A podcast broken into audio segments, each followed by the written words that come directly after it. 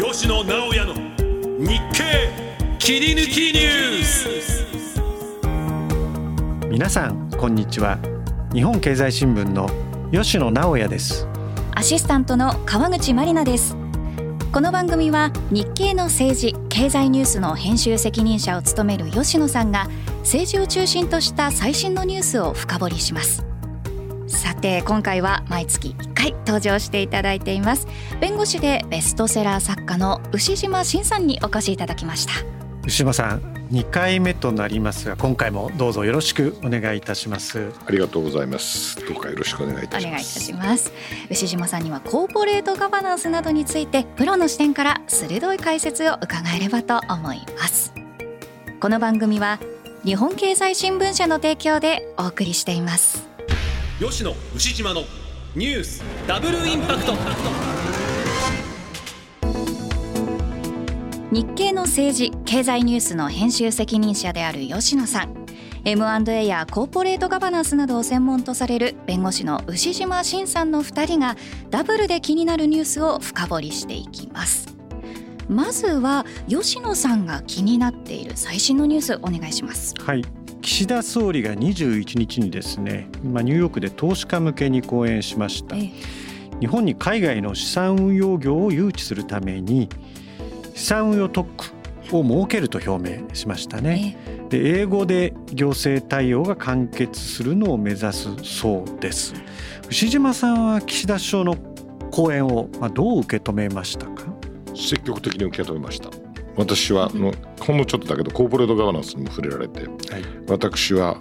まさに正論をおっしゃっていて私はコーポレートガバナンスはですね数年以内まあ、長くても5年で日本を変える復活させるとこういうふうに思ってますからあのいいペンを使われた話されたと思ってます。うん、そのコーポレートガバナンスについて岸田首相はですね改革の実効性を高めるということを言いましてアメリカやヨーロッパに比べて低い日本の PBR を意識してですね投資を呼び込もうという考えなんですが、まあ、この点についても牛島さんが常々強調されていると思いますが改めていかがでしょうか？はいありがとうございます。私あの日本企業の PBR は上がっていくと思いますしこの鍵はですね海外の投資家という言葉今出ましたけれども海外の投資家とのエンゲージメントつまり建設的対話です。で話なんかしても無駄じゃないかというのが当初の多くの人の考え方だったんですが投資家と会社場合によって社外の取締役との話が続くと何度でも話すということはですね意外なほど効果がある私も実感してます。それとですね今度まあ岸田首相の講演からは離れるんですけど前回の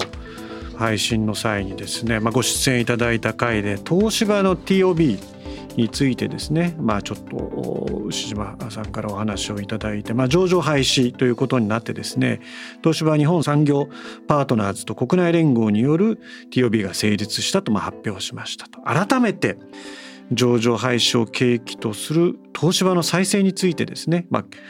朝日新聞にもコメントを牛島さんはあの述べられてますけどどのようにお考えでしょうか？前回も同じ言葉だったかもしれませんけども日本復活の象徴として東芝は復活していくあるいはさらに成長していくというふうに思ってます。理由は2つです。一つは経営者を得ているということ。これは特定の現在の経営者を意味しません。ガバナンスが明確になりましたからつまりいろんな株主がいろんなことを言ってるんじゃなくてですね、え明確なガバナンスが持たれる。もっと簡単に言うとですねダメな社長の首を切ると。そしてすげ替えるということも簡単にできる体制ですから私はリーダーシップがはっきりして、えー、素晴らしい会社になるに違いないと。こう思ってます。あの事情の分かりすぎてる方はですねいやあの分野もなくなったこの分野もなくなったとか言いますけどいいリーダーが経営者としていればいればそんなこと関係ないです。前回確か強調したと思います。2兆円も集まったんですよ。と思ってます。はい。さあここまでは吉野さんの気になるニュース2本お伝えしました。ここからは牛島さんが選んだニュース3本をお伝えします。セブンアイ・ホールディングスそごう・西武をアメリカの投資ファンドに売却。セブンアイ・ホールディングスは百貨店子会社のそごう・西武をアメリカの投資ファンドに9月1日付で売却しました。そごう・西武に対する貸付金1659億円のうち916億円を放棄し売却後の経営再建を後押しします。セブンアイは不採算事業を売却し中核のコンビニエンスストア事業に経営資源を集中することになります。ニュースの概要をもう少し説明しますとそごう・西武の売却先はアメリカの投資ファンドフォートレス。フォートレスは家電量販の大手のヨドバシホールディングスと連携していましてヨドバシが西武池袋本店などに出店を検討しています。売却の決議までに売り場構成などでそごう西部の労働組合などと調整が難航して大手百貨店でおよそ60年ぶりのストライキに至ったということなんですが早速質問に入ります。ネット通販の台頭などで百貨店は厳しい経営状態が続くと言われております。外資は事業の継続を支援するんでしょうか？すると思います。視力を尽くしてするとは思いません。しかし当初メディア情報ですけど200億だった予定が600億という枠を取ってるというふうに報じられてますから相当一生懸命やるんだろうなと思います。これが西武デパートにとってのラストチャンスだと私は思います、うんセブンアイ・ホールディングスの根回し不足ではないかとも、まあ、今回の一連のですね、えー、問題の中で指摘されておりました。この種の M&A で大切な根回しというのはこれは何なんでしょうか？2つあると思います。まず売り手と買い手、まあ、これはね回しというよりも当然のことですね、えしかし売り手買い手、え、特にあの東芝の件なんかではたくさんの投資者がいましたからそういう意味ではその根回しということも考えられます。セブンアインについてはあの根回しというのはですね他のステークホルダーつまり豊島区を含めて従業員ストの話が出ましたね、えそれからお得意さん取引先、えそれからあの地域社会まさに豊島区ですね、えそういった方がステークホルダーだというのが今のコーポレートガバナンスの標準的な考え方ですからそういった方々の了解を取り付けるべく努力する。了解してくれるとは限らないけどもその努力が十分であったかどうかこういうことになると思います。うんフォートレスは家電量販大手のヨドバシホールディングスと連携して百貨店の再建を進めます。地元の豊島区はヨドバシの出店に否定的です。ステークホルダーの一つである地域社会との圧力という問題今まさに湯間さんがおっしゃった問題についてはどう考えますか？私はそれはあの民の問題だと思いますからもちろん行政は行政としての要請要求をするのは当然だと思いますけれども基本的にデパートとして何ができるかということそれから売り場面積が変わってしまったり小さくなってしまったりした時にどういう工夫をしてやっていけるのかこれは西武デパートに突きつけられてる問いだと思います。そしてストライキの問題に広がっていってるわけですけれどもっていうか一回あったわけであって従業員としてですね安心感が持ててない。しかしストライキをやってもデパートは再生しません。私は従業員の方々の気持ちはよくわかります。なんとかやりたいんですよデパートそして豊島区の方々顧客の気持ちもそうだと思う。しかしそれは結局西武デパートに出かけてってお金使おう。そういう人たちがどんどん増えてこなきゃいけないですよね。そうなるべく努力されると思うしフォートレスというところもそこに向けて一定の支援をすると思います。でそれで足りるかどうか。これは未来に属することですから何とも分かりません。難しいデパート業界でどこまでやっていけるかな。頑張るしかないと思います。そごう・西武の売却をめぐって、まあ、労働組合がストライキをしました。労働組合も会社のステークホルダーの一つですが M&A での労組にまつわるセブンアイの対応どう考えますか、えー、基本的にはですね単なる親会社ですから直接こういったイシューについてですね労組と直接交渉すべき義務があるかどうか。法的にはないという考え方の方が多分強いだろうなと思います。しかし実際問題ストライキをやることが望ましくないことは明らかなわけですからその前に何かできなかったのかな。特に直前の時点で西武デパートの社長が解任されてますよね。でそういった動きはもちろん親会社がやったことですから何か事情があって急がれたんだと思います。しかし、そうであれば同時並行でですねもっと何かできなかったのかな。法的義務としてということで私申してません。セブンアイ自身のためにももっといろいろな努力が、うん、ローソンともできなかったかなという気がします。しかしこれは私はあの相続側から見てるからそう思うんであって努力をした結果が現在に至って努力をした結果が残念ながらストライキなのかもしれない。これは何ともわからないとしか言いようがないです。ストライキはですね、まあ、60年ぶりとあったようにですね私もその実体験として旧国鉄がストライキをしてたという記憶はあるんですけれどもこれからこういったストライキアメリカでもつい先頃ストライキありましたけど日常的といったらあれなんですけどストライキということがこれから増えていったりするというふうに予測されますか？しませんストライキはあの労働者にとっても生産的な手段ではありません。ですから私はあのストライキというとですね、えー、私はちょっとあの豆腐なのかもしれないけども昭和35年にあった炭鉱閉鎖三井三池葬儀、えー、それを思い出すんですよ。総資本と総労働の対決と言われた。結局石炭産業がダメになっていく過程でどんなにストライキをやっても石炭から石油への流体革命と言いましたかね。それは変わらない。しかしじゃあ現に石炭産業で働いてるおじいちゃんも親父も自分も今働いてるそういう労働者をどうするんだっていうことについては長い時間をかけて国は面倒を見てきたと思います。そういう意味で私はストライキという形での労働者の意思表示というのは大事なことだと思います。けれども増えていくことはないだろうと。はい。はい。まあ、地域ですとか従業員そして私たち利用者にとってもねこの売却は良かったと言えるものになるのかどうか注目していきたいと思います。それでは続いてのニュースこちらです。ジャニーズ事務所が性加害を謝罪。新社長に東山紀之氏が就任。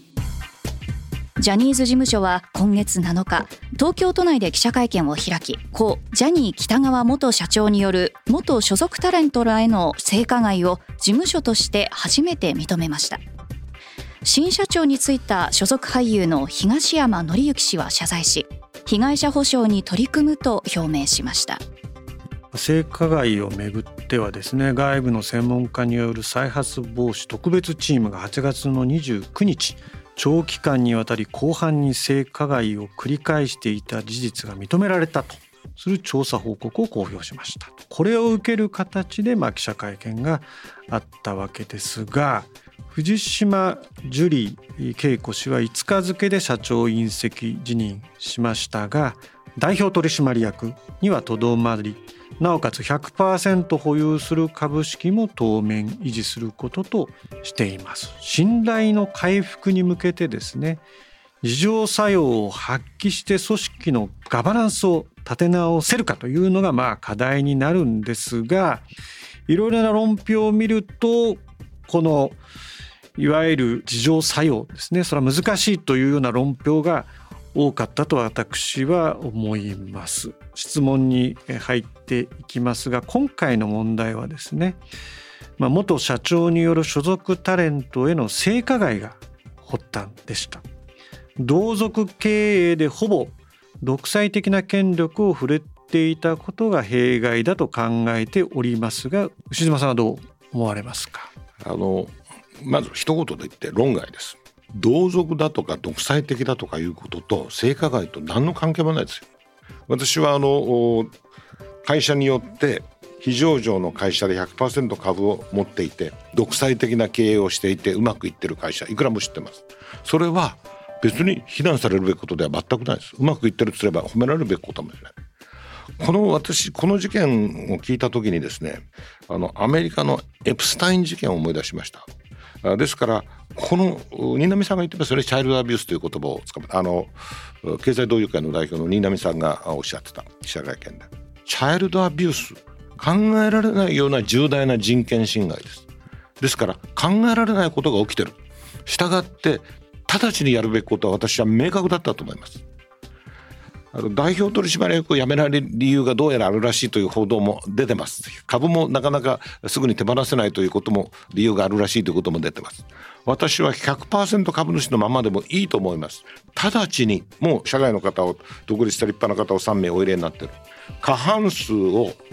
取締役の過半数を社外の独立した方にしてえー、そして、えー、経営権事実上の経営権をですねその方々に持っていただく。そして東山さんが社長がいいのかどうか。これはその独立した方々が判断すればいい。ダメだったら先ほど東芝でも申しましたけども変えればいいんです。変わっていただけばいいんです。私は直ちに社外取締役過半数の会社にしました。それからもう一つ重要なこと。社名は私は直ちに変えるべきだと思う。もうこの名前をですねつけているということ自体が大変な問題なんだという意識がないんでしょうか。私は不思議な気がしてならない。うん。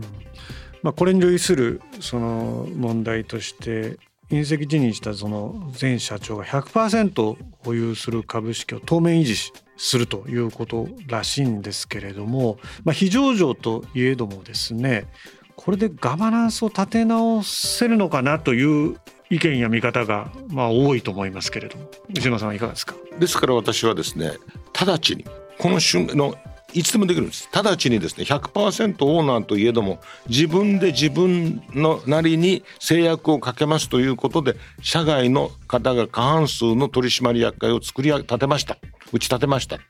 それからあの細かい話になりますけれども指名委員会と設置会社というやり方がありますからその人事なんかはそこの独立社外の方が決めるタイプの会社です。100%オーナーですけど自分のわがままは通さないことにしました。それでですね初めて再スタートだと思います。でもう一度申しますけども名前も変える。当然ですよ、うん。石破さんが今あのその前の前でおっしゃったね性加害と独裁的だとか同族経営って全く関係ねえじゃないかと。これはその通りです。再発防止チームのその調査報告書によるとですね取締役会を開いてなかったようなんですけれどもこういった同族企業ってのは多いんですか？実態は。多いです。もちろん会社の規模によりますしその会社によりますけどちっとも珍しくないです。あの裁判所もよく分かってます。ですから私は取締役会を開いていないこと自体は問題でなくはないけれども問題はそんなことじゃないですよ。チャイルドアビュースの問題ですよ、うん、全然別の問題ですよ。なるほどただそのそんなことが可能であったのはもう吉野さんがおっしゃってる通りあの前のオーナーの独裁的な体制が徹底してたということだと思いますけれどもこれは単に経営が独裁的だっていうことはですね実は大変に売り上げが伸びてるといういい結果につながってる場合もある。この場合は全然話にならないほどダメです、うん、ですから問題をそちらに持っていってはいけないと思う、うんまあ、この問題いろんなそのビジネス、まあ、企業のそのレプテーションっていう問題も含めてですね、まあ、広告で、まあ、その事務所の俳優なりを使ってる企業のですね姿勢も問われるんですけれどもいわゆる芸能事務所というとやっぱり人気商売ですのでこのレプテーションリスクと人気商売という文脈がですねこれはどういうふうに判断するかと思うんですけれども不特定多数の顧客を抱える企業にとってですねやっぱりこの問題はどう見てどう扱ってどういうこれから対応すればいいんでしょうか？私はあの新浪さんの意見に全く賛成です。あの CM を打ち切るということはこれは当然のことだと思います。これはまだですねチャイルドアビュースこの性的な問題がですね大変なことだっていう認識が皆さん理解がまだ十分に進んでないからあどうなのかって迷う方もあるかもしれないけども考えられないことですよ。この問題についてですね、まあ、の迷うことは何一つないです。とんでもないもしあのもう個人になられましたけどが個人になられた方が生きてらっしゃれば重要な犯罪行為ですよ人権侵害として。でそういう方の作られた会社をこのままやっていくっていうのはありえない。したがってあの元検事総長が確かトップでやられたと思いますが、委員長としてやられたと思うけど報告書の通り解体的出直しをしなきゃいけないです。で直ちに解体すると言ってもできることからやるしかない。でそれで私が先ほど申し上げた直ちにうちの会社の経営は独立した社外取締役中心にします。で自分で自分にタガをはめてます。すぐにできるんですからやるべきです。そして名前はおぞましい名前。これはあのファンの方もいらっしゃるからいろいろな立場見方があると思いますしファンの方はファンの方のお気持ちがあると思う。しかし会社としては社会に認められた会社としてはやむを得ないことだと私は思います。9月17日の日経の文化辞表でですねこの問題、まあ、取り上げ、まあ、編集員が取り上げてまして、まあ、健全な競争の不在が被害を拡大した面はないのかといわゆるその、まあ、芸能全体のまあ事務所の在り方も含めてちょっと指摘してるんですけどこの健全な競争の不在という文脈で見ると牛島さんいかがですか？それはですねむしろ吉野さんの方がお分かりだと思うけれども健全な競争ができないほどに独占力があったっていうことじゃないでしょうか。したがってその独占力が問題ではなかったかっていうことはこれは公正取引委員会の問題。でえそれは問題になってなくもなかったけれども十分でなかった。私はあの健全な競争がなかったということは結果がそうであったということで健全な競争がないということそのものは独禁法の問題として問われるべきです。でももう一回あの大きな声で言いますけれどもこれ性的な重大な人権侵害があったそういう話なんですよ。あの非上場だとか100%だとかそういう問題じゃありません。というのが基本的なスタンです。私の。でそれは経済同友会のの新浪さんもですねお分かりだそこがスタートポイントだと。ほとんど全てですこの件の。はい。まあ、人権という視点はもう大前提のもとで、まあ、これからもですねこの企業統治という視点からもこのジャニーズの性加害問題について注目をしていきたいと思います。では続いてのニュースこちらです。金融庁損保ジャパンとビッグモーターに立ち入り検査。金融庁は今月19日保険金不正請求問題をめぐり中古車販売大手ビッグモーターと損害保険ジャパンへの立ち入り検査を始めました。検査官がこの日の午前本社機能があるビッグモーター多摩店と損保ジャパン本社に入りました。関係者にそれぞれ聞き取り調査を行い実態解明を進めます。金融庁はビッグモーターと取引をしていた損保7社に報告徴求命令を出しました。損保ジャパンだけは報告にとどまらず立ち入り検査に踏み切りました。他社と比べてビッグモーターへの関与が突出しているためと、まあ、判断したわけですね、はい。金融庁は立ち入り検査の結果を踏まえてビッグモーターと損保ジャパンそれぞれに業務改善命令などの行政処分を検討しております。検査は損保ジャパンの親会社損保ホールディングスも対象となります。これ損保ジャパンのですね社長の辞任にまで、まあ、辞任表明まで発展しました。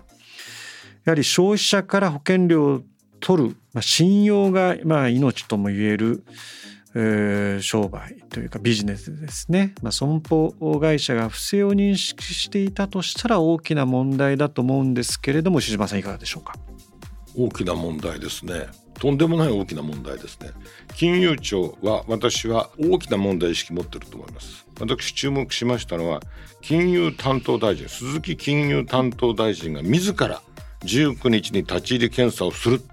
こういうふうにおっしゃってるんですよね。したがって金融庁としては深刻に捉えてるということは明らかだと思います。そして金融庁の管轄下の企業、まあ、損保ジャパンもちろんそうですホールディングスもそうですけどもでの問題ですから私は金融庁は必ず解明すると思います。そしてすで、に損保ジャパンの社長は大臣表明されましたけれどもどこが悪くて何が悪かったの、ままず何が起きたのかどうして起きたのかどうするのか何が悪かったのかっていうそういった点についてですね金融庁は必ず解明の手法を持ってますからあの私は明らかになってくるのではないかなというふうに当然のように期待してます。損保ジャパンはビッグモーターに大量のまあ出向者を送り込んでいましたとこれはコンプライアンスの点では問題はあったとお考えですか？それだけではですね問題があったのかどうかは分かりません。したがって、えー大量の出向者が言ったこと自体がけしからんということに私はならんと思います。しかしその出向者は何をしていたのか何か知っていて黙認してはならないことあるいは積極的に応援してはならないことを応援したのかこういったことが分かってくるんだと思います。でも社長さんが辞めてるぐらいですから芳しくないことがあるんでしょうねきっと、でも分かりませんまだ。親会社の損保ホールディングスもまあ検査対象となっております。親会社の経営責任についてはどうお考えですか？これもですね具体的事実が何であったかということを抜きにですね経営責任を云々するのは早すぎると思いますそれが2つの意味です一つはですねとにかく親会社として申し訳ありませんでしたという問題で済むのかつまり社会的道義的経営責任だけの問題なのかもっと具体的に何か事実があるのか、え、そこそれによって親会社の責任は天と地ほど違うと思います。したがって立ち入り検査に損保ジャパンになりましたけれども金融庁はそういった点私が分かるような点はもう当然調べると思いますからどういう問題になるのかというのは金融庁の今後の検査の成り行きを注目したいと思います。私はあの簡単に収まることではないのではないかという気がしてます日経の報道によると、まあ、金融庁の幹部がですね、まあ、オフレコベースで、まあ、社長が辞めて済む問題ではないと言ったように報じてます。社長が辞めて済む問題じゃないとするならばその次ってどういうことが起きるのかなというのは想像したくもなるんですけども想像つきますか、えー、2つですね。一つはですねまあ極端な場合ですけども一つは営業の停止命令が出るのかどうか。それが一つ。それから親会社がどういう責任があるということになるのか。この二つだと私は思います。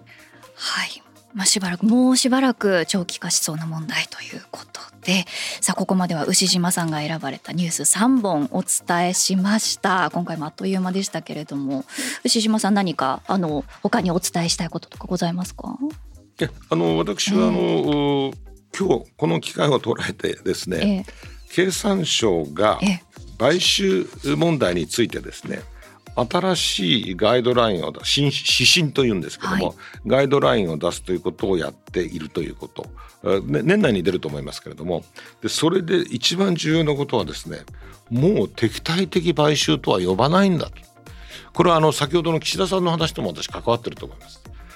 それはですねつまりもちろん買収するのは海外の投資家に限りませんけれども海外の投資家を含めて敵対的に敵対的ってどういう意味かっていうと経営陣の同意がないという意味です、でも経営陣の同意がなくてもそれは単に同意のない買収と呼べばいいじゃない。敵対的なんて呼ぶ必要はないということを、えー、指針で盛り込むというふうに言われています、えー、そして買収の申し込みがあった場合にはそれが多少とでもですね真摯なものつまり可能性のある程度あるものであれば取締役会に直ちに報告するあるいはもっと重要であれば直ちに取締役が検討するものとせよとこういう方向になると思います。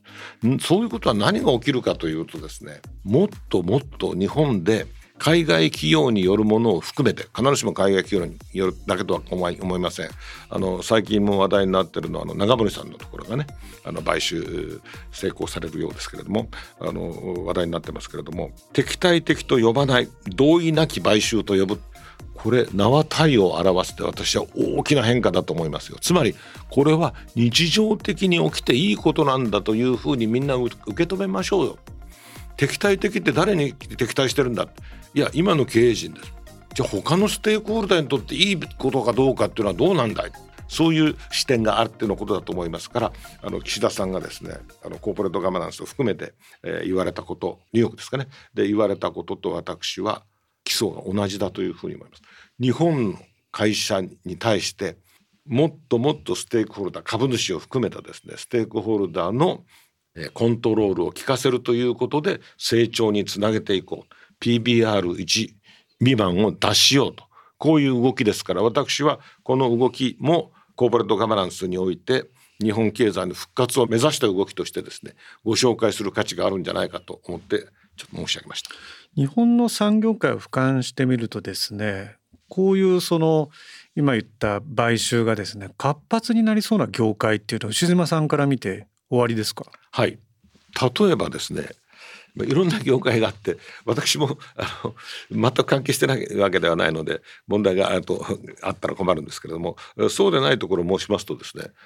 例えば地方の銀行なんかどうでしょうね。どうやったら地方の銀行が生き延びていけるかっていう時にやはり経営陣の生き残りを中心に考えるんじゃなくて地方にとってどうなのか従業員にとってどうなのか取引先にとってどうなのかあるいはあもっとなんですか社会全体にとって地方銀行っていうのはどうあるべきかっていうことを考えて従って経営陣から見て敵だって言って、えー、無理な買収防衛をするんじゃなくてなるほどこの業界についてはこういうやり方をやっていくと自分たちのためになるだけじゃなくて国のためになる国民のためになるんだな。結局は国民のためになるかどうかですからね、うん、私はそういう視点から見るとですねもっともっと起きてくる業界はたくさんあると思います、うん、デパートもそうかもしれませんね、うん、やはりその日本経済はねこれ宇島さんがやられた番組で失われた30年じゃなくてそこにまさにゲストで出演されてた新浪さんが失った30年って言葉を使われててそのいくつかの要因でよく言われてるのはやっぱり構造改革が遅れて構造改革って何だって言ったらですね、まあ、やっぱ成長企業と成長が難しいなっていう企業がまあ要するに成長しないと思われてるのが温存されてですねやはり経済がそこまでやっぱり伸びるのを阻害にしてたというまあ解説がまあ非常に定着してると思うんですね。今島さんが指摘を指摘されたらまあじゃあ構造改革はどうやって進めるのかともちろん金利を引き上げてっていうのも一つの選択肢だとよく言われてるんですがこういったですね M&A がしやすくなるようことによってですねいわゆる企業間のま競争ですよね、そこが促されるというのは、まあ、一つの有力な選択肢になるとこういうことでよろしいんでしょうか？はい。あの新浪さんの言葉ですね。せっかくの機会ですから紹介させていただくと私感銘を受けたんですけどね。あのテレビのお話今出ましたけども。テレ東でしたねそういえば。BS テレ東です。BS テレ東失礼しました明日は明るくなるとおっしゃったんですよ。私新浪さんに思わずですねその言葉ずいぶん久しぶりに聞きましたよって申しました。でですね何が変わるべきかというとですね実は日本がうまくいった原因3つもうもはや過去形に近いけれども日本がなぜうまくいってたのかっていうと3つですよね。終身雇用企業別組合年功序列これで日本はすごくうまくやってきたんですよ。でそれが今や逆に手足を縛ってるんじゃないか。ゾンビ企業と言われたりします。そういうことについてもっと自由になるべきだ。自由になればうまくいくんじゃないかということのうん目標感が先ほど来出てきている。あ私ご紹介しました経産省の MA についての新しい指針。もう敵対的買収と呼ぶのはやめよう。会社は経営者のためにあるんじゃないんだから。同意なき買収と呼ぼう。こういった動きだと私は思います。はい。以上日本経済新聞から注目のニュースをお伝えしました。牛島さんありがとうございました。ありがとうございました。どうもありがとうございました。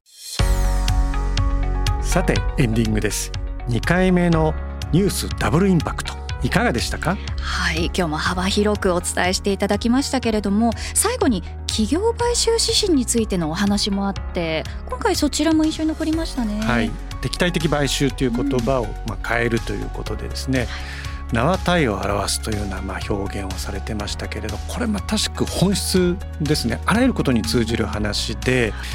安全保障の世界でちょっと飛躍しちゃいますけど敵基地攻撃というのがあったのが反撃能力という言葉に変わってですねやはり世の中の受け止めもですねその先の、まあ、いわゆる政策の流れ方というかですね受け止め方も変わったと思うんですね。やはり名前をどうするかというのは表面的な話ではなくて革新的な話それが牛島さんがおっしゃるようにですね日本の構造改革コーポレートガバナンスも含めたですね持続的な経済成長にもつながるような、まあ、幅広い話だと思いましたのでこの指針の行方指針の中身指針を受けた日本企業およびですね世界企業の動きにもですね、まあ、注目していきたいと考えております、はい、吉野直也の日経切り抜きニュース。この番組はアップルポッドキャストやスポティファイをはじめ各種ポッドキャストサービスで配信しています。最新の配信を聞き逃さないためにも番組のフォローをお願いします。また番組を聞いて元気になったためになったという方は番組の評価とフォローをお願いします。それでは皆さんまたお会いしましょう。吉野直也と川口真理奈でした。この番組は日本経済新聞社の提供でお送りしました。